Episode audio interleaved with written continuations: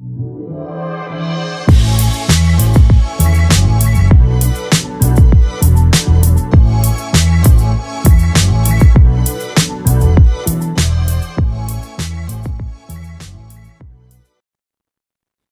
yo soy Rachel, esto es Despertar el Entusiasmo y hoy te traigo un tema que me toca muy de cerca.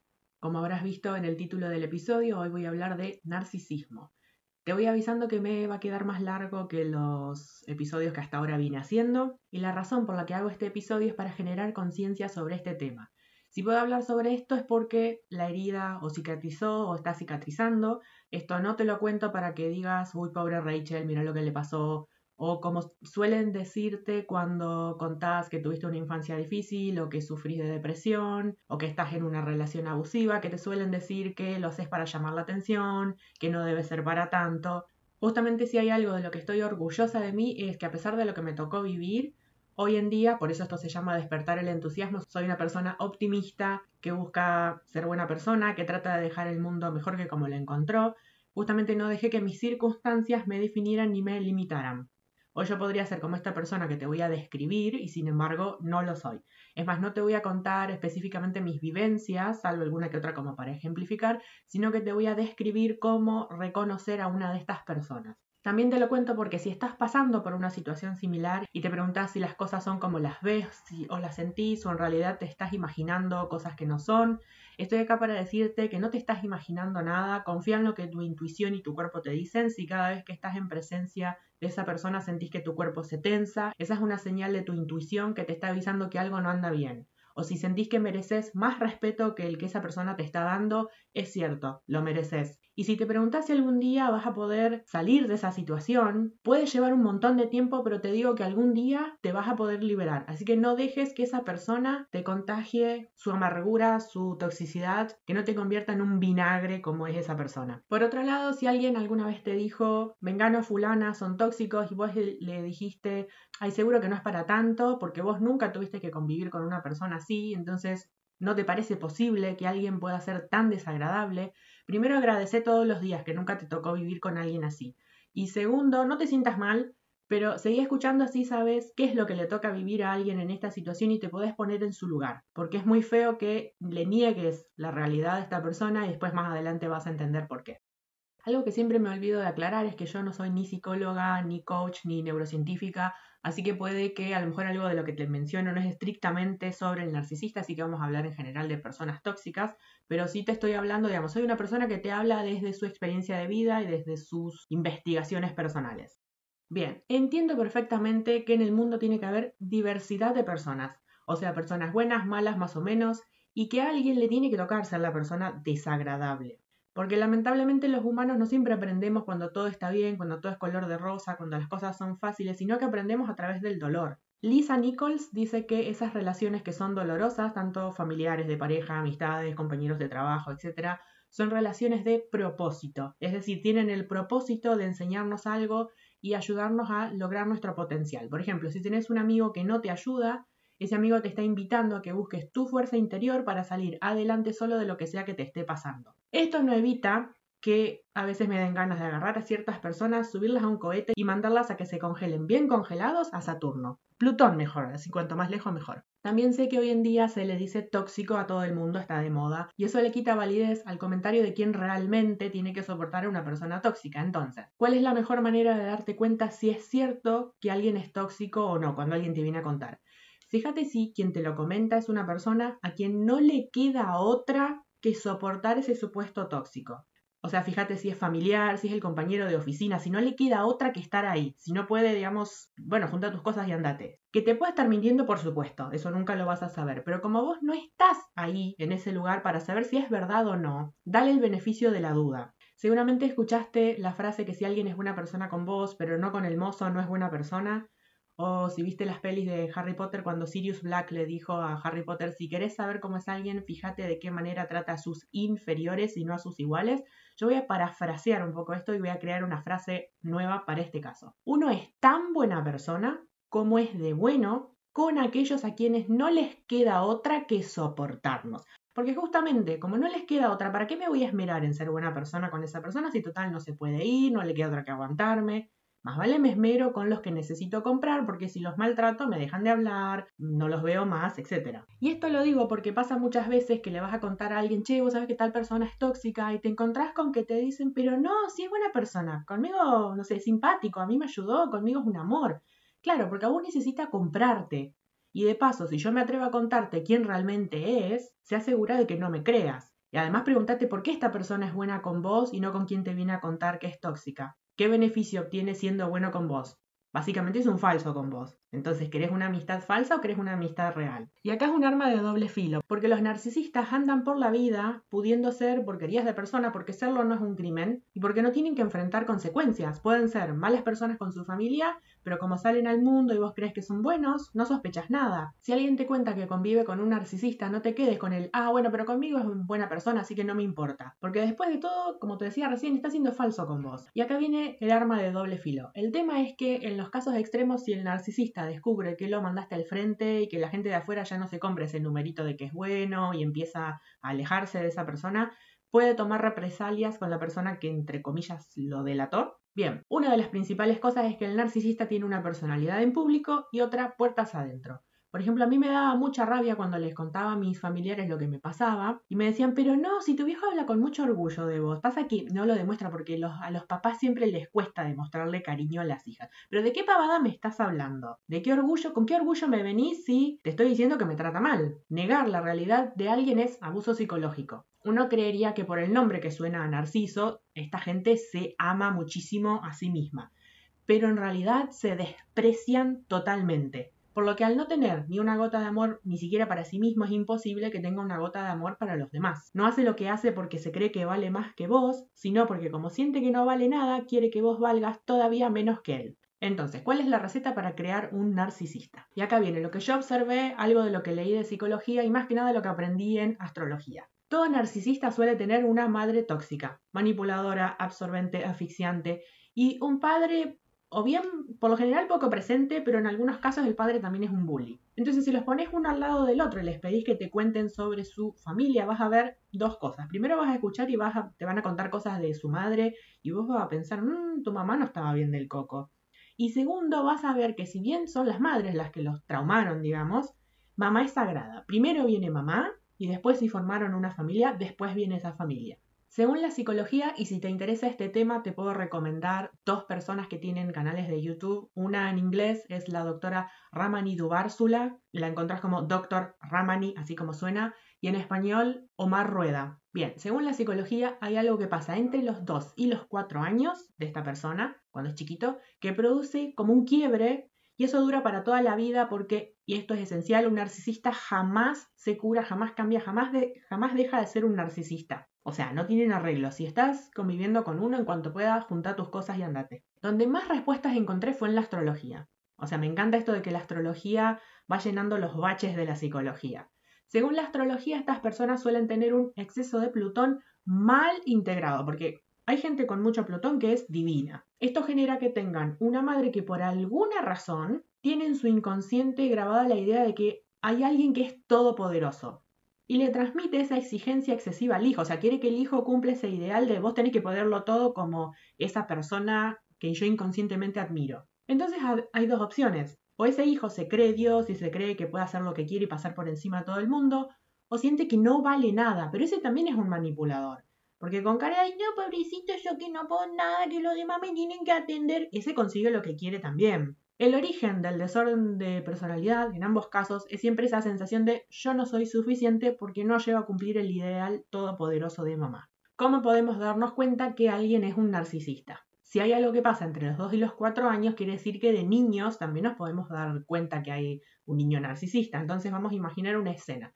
El neno o la nena le piden a sus papás un juguete y los padres no se lo compran. Van al día siguiente al jardín y ven que algún compañerito tiene ese juguete que ellos no pudieron tener. ¿Qué hacen? Una persona, una criatura sin tendencia al narcisismo se lo pide prestado y juegan y listo. Pero estos que tienen tendencia al narcisismo van y se lo rompen, porque si yo no lo puedo tener, vos tampoco. Una vez leí en Pinterest una frase que básicamente resume lo que es el narcisismo. Un narcisista es alguien que se va a comer tu comida, pero te va a culpar a vos de habértela comido. Y acá hay dos cosas que son esenciales para reconocernos. Si estás en duda de, bueno, no sé, será o no será narcisista, fíjate, tienen una cosa que es una desesperación por la comida. O sea, no paran de comer, arrasan con todo y si te descuidas y si no te descuidas también, se comen tu comida. Por ejemplo, cuando yo era chica yo era de comer poco porque yo era un escarbadiente y a veces a la cena el postre no me entraba, entonces lo ponía en la heladera para el día siguiente. Y cuando iba al día siguiente no estaba más porque se lo había comido mi viejo. O en la secundaria tenía una compañera que a lo mejor estábamos todo el día en la escuela, entonces eh, al mediodía comíamos en el comedor de la escuela y a mí por lo general no me gustaba la comida del comedor. Entonces me llevaba un alfajor, un sándwich y ella se comía la comida del comedor y me veía comiendo a mí y me mangueaba la mitad de lo que yo tenía en la mano, a pesar de que ella acababa de comer y que yo desde la mañana no había probado bocado. Incluso algunos tienen problemas de sobrepeso. La otra característica principal es el hecho de que se mandan una cagada, pero lo niegan y te pegan el chicle a vos. Y cuando les recriminás, che, mira lo que hiciste, te dicen, no, nada que ver. Si ellos no hicieron nada, el malo de la película sos vos. Jamás, jamás se hacen responsables de las macanas que se mandan. Y si no les queda otra que admitirlo porque es ultra evidente que metieron la pata, ah, no, lo que pasa es que se equivocaron porque vos los hiciste equivocar. Tampoco admiten que no saben sobre algún tema. O sea, recordemos él, yo tengo que poderlo todo. Es más, pueden estar con una persona que estudió, que sabe de ese tema discutirle las cosas y decirle que no sabe, a menos que sea alguien con quien quieran quedar bien, entonces, ah, lo halagan, ¿cuánto que sabes vos? Pero, digamos, en el caso que convivas con una de estas personas, puertas adentro, lo que sea lo que vos seas un experto, o que vos estés estudiando, o que vos sepas, te van a decir que no sabes nada, que los que saben son ellos, van a quitarrear unas pavadas que te va a dar vergüenza ir a algún lado con ellos y que alguien escuche las gansadas que dicen. Si ven que algo te gusta, te hace bien o te hace feliz, te lo van a prohibir, porque no soportan ver bien o feliz a otra persona. Como ellos no son felices, nunca son felices, no tiene que haber nadie por encima de ellos, no soportan verte bien. Eso sí, si saben que algo no te gusta, eso te lo van a hacer a propósito. Son súper invasivos de territorio, tanto físico como emocional. Por ejemplo, te vas un segundo a otra habitación para sacártelo de encima, o te vas afuera para estar en paz y a solas, inhalás hondo y cuando antes de que exhales ya lo tenés otra vez al lado invadiéndote otra vez. Decís, bueno, me quedo dos segundos más en el baño para estar en paz y te abren la puerta. Esto no es joda. O sea, si la puerta del baño está cerrada, hay dos opciones. Bueno, espero que no me bajen el podcast por este comentario. O hay alguien en bolas o hay alguien cagando. Entonces no es un bar que podés entrar a abrir la puerta como Pancho por tu, por tu casa, ¿no? Es lógico. Bueno, para el narcisista no, porque se cree que es el único habitante de la casa que tiene derechos. ¿Y cómo puede ser que el baño esté ocupado cuando a él se le ocurre ir? Y dentro de esta invasividad, si eso es una palabra, son totalmente asfixiantes. Suponete que comentás que querés, por poner un ejemplo tonto, querés clavar un clavito en la pared para colgar un cuadro y te dicen que no, no, no, deja que te lo hago yo. O te ven haciendo algo y se meten y se ponen a hacerlo ellos, o te dicen cómo hacerlo, o que lo estás haciendo mal. O a lo mejor, otro ejemplo tonto, a lo mejor te quedó de la escuela cuando eras chico un lapicito que, no sé, que mide 5 centímetros y te ven pintando con ese lapicito que le tenés cariño, pero ya te vienen, te traen de prepo sus lápices, porque no, que pinta con esto, que es mejor, y déjame la libertad de pintar, que si quiero pintar con el dedo, pinto con el dedo. Te sacan hasta ese poder de decisión de dejarte hacer lo que vos sientas. Para todo esto vos dirás, ay, pero qué gente generosa, qué bueno, alguien que te hace todo por vos. Pero eso no te permite ser independiente, no están respetando tu libertad. Si yo preciso ayuda, la voy a pedir. Y si no la pido y, entre comillas, me ayudan de prepo, me están invadiendo. Y además me están subestimando, porque ese ofrecimiento de ayuda dice por todos lados, vos no sabes, no podés, no sos suficiente, no sos capaz, no servís. Aparte, esta gente no hace nada de corazón. O sea, no te ayudan de corazón, sino que lo hacen para anularte, por dos motivos. Primero, porque te vas a sentir un inútil, porque no te dejan hacer nada por tu cuenta. Y segundo, porque se piensan que si vos dependés de ellos para absolutamente todo, no vas a tener motivos para dejarlos. Lo que consiguen obviamente es que lo único que quieras sea huir despavorido de ahí. La única manera entonces de poder hacer algo sin que te estén asfixiando, invadiendo ahí, es hacerlo cuando no están presentes. Pero una vez que llegan a casa y ven lo que hiciste, seguro que te dicen que está mal. Otra razón por la que te ayudan de prepo es para manipularte. Para después pedirte que hagas algo que a lo mejor no tenés ganas de hacer y cuando te niegues te digan, ah, pero yo te ayudé. Los préstamos de esta gente tienen unos intereses muy, muy altos. Si te hacen un regalo, es para usártelo. Y si no se lo prestas, te dicen, ah, pero yo te lo regalé. ¿Y qué? Como si eso te hace dueño del regalo. Obviamente te usan tus cosas sin permiso, porque lo tuyo es de ellos, pero lo de ellos es de ellos y de nadie más. Otra cosa súper importante es que te aíslan del mundo exterior. Divide y reinarás, dice la frase, es más fácil domesticar a una fiera solitaria que a una manada. ¿Qué quiere decir que te aíslan? No te dejan tener amigos o le hablan mal de vos a los demás, si se pintan ellos como los buenos para que te hagan a un lado. No te dejan salir, ni hacer actividades, ni tener hobbies, ni ir a reuniones, fiestas. O si te dejan ir, te hacen quedar mal. Te dicen, sí, sí, anda al cumpleaños de tu amigo. Y un rato antes de la fiesta, vos pensás que raro que me dejaron ir. Un rato antes de ese día de la fiesta, se les ocurre armarte el lío por nada Cosa de que a último momento tengas que decir, che, no puedo ir y no puedas explicar por qué y quedes mal con tus amigos. El beneficio de esto es que si no tenés con quién comparar tu vida, terminás creyendo que todo eso que vivís es normal. En cambio, si ves que a los demás los tratan bien, empezás a pensar, che, lo, lo que yo vivo no está bien. Por ejemplo, cuando yo acababa de cumplir 23, no tenía amigos y mi única salida era ir de mi casa al instituto a estudiar y del instituto a mi casa. El único contacto que tenía con el mundo exterior era chatear con mis tías. Y en el pueblo en el que yo vivía todavía no había llegado la banda ancha, así que usaba una porquería que se llamaba conexión telefónica o dial-up. Iba a 56 kilobytes por segundo. Vos te quejas que no te anda el wifi hoy en día. Imagínate lo que era esa porquería. Había que esperar después de las 8 de la noche para conectarse porque era el horario que salía más barato. Pero a las 8 cenábamos, así que me conectaba a las 8 y media. Y a las 9 mi viejo se iba a dormir y empezaba los gritos de que apagara la computadora porque el ruido del teclado no lo dejaba dormir. Eso sí, él a lo mejor se conectaba a las 3 de la mañana y nadie le podía decir nada. Otro punto es que la conversación es siempre sobre ellos y no soportan que otro tenga una gotita de protagonismo. Por ejemplo, cuando alguien te pregunta, no sé, en una ronda de amigos, si alguien te pregunta, eh, che, ¿y vos cómo andás que no hablaste hasta ahora? Esta persona que ya se habló todo hasta ese entonces interrumpe con cualquier pavada, ni siquiera con nada interesante, para tener la atención ellos. O si decís, por ejemplo, bueno, hoy estoy mal, ah, yo también, y te empiezan a alargar todo su rollo de mufa, no solo que vos no te descargas, sino que te llevas al hombro sus mambos. Y además te hacen sentir siempre que sus problemas son más importantes que los tuyos. Siempre te van a decir, ah, pero eso no es nada, peor la paso yo. Otra cosa esencial y que quiero que te grabes es que cuando piden perdón, es mentira. Reitero, mentira. Jamás les creas. Además de que en nuestra cultura el perdón está sobrevalorado. Escuchas por todos lados, bueno, perdoná, soltá, deja fluir. Seguro que los que lo dicen nunca vivieron con un clavo de estos. Después te voy a compartir una charla de una chica que habla sobre el perdón y me encanta cómo lo plantea. El narcisista solo te pide perdón para que bajes la guardia. Así cuando decís, ah, bueno, parece que cambió, le voy a dar una segunda oportunidad y ahí te caga otra vez. El único perdón que vale la pena es el que va acompañado de arrepentimiento y cambio de actitud. Pedir perdón y al día siguiente volver a hacer lo mismo es manipulación. Y a veces la única manera de sacártelos un poco de encima y generarte un poco de espacio para respirar es no perdonarlos, porque ellos saben bien que se mandaron una macana con vos, pero cuentan con que seas un estúpido, aflojes y los perdones. Y total no te queda otra que convivir con ellos. Entonces, si no los hablas porque no los perdonaste, por unos días te dejan en paz. Pero atenti que van a buscar sacarte cualquier tema de conversación, así de la nada, como si estuviese todo bárbaro y como si ellos nunca se hubiesen mandado ninguna macana. Y si caes, bajas la guardia y les contestas, listo, ya dan por sentado que está todo bárbaro para embromarte otra vez. Como si todo esto fuera poco, además niegan tu realidad. Por eso es súper doloroso que si te cuento lo que me pasa me digas, ah, pero seguro que no es para tanto. Esta negación de la realidad, en inglés se llama gaslighting, y para explicar qué es, les voy a contar la película en la que está basada el término. Es una peli de los años 40 que se llamaba así, en la que un hombre se casa con una mujer de plata y la quiere hacer pasar por loca para, quedarse, para internarla en un loquero y quedarse con la plata de ella. Está ambientada en la época victoriana, o sea, la segunda mitad del siglo XIX.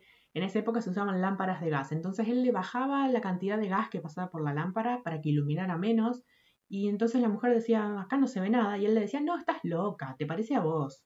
De eso se trata el gaslighting. Vos ves la realidad tal cual es, pero la persona tóxica te lo niega, te hace dudar de lo que ves y te hace sentir que el problema sos vos. A la larga terminás creyendo que estás loco. Por eso también te aíslan del entorno. Imagínate que venga a visita y te diga, che, en tu casa no se ve nada. Y ahí vos digas, ah, entonces era como yo decía. Si no tenés contacto con nadie, no hay manera de que chequees si lo que estás viendo es así. Y especialmente te hacen a vos eso mismo que no les gusta a ellos que les hagas. Si les pones límites sanos, te dicen que lo que estás haciendo está mal, que quién te crees que sos, que sos un egoísta. Por ejemplo, te tratan mal, pero si vos les paras el carro, te dicen que sos un irrespetuoso. Y pasan por encima de cuánto límite le pongas. Quien no respeta tus límites no te respeta, básicamente. Hay un dicho que dice así como que si cuando pones límites alguien se enoja, ahí llegaste al límite del respeto que esa persona te tenía. El que realmente te valora va a respetar tus límites, porque entiende que no es que lo pones de, de mala persona, sino que es lo pones esos límites para cuidar tu bienestar.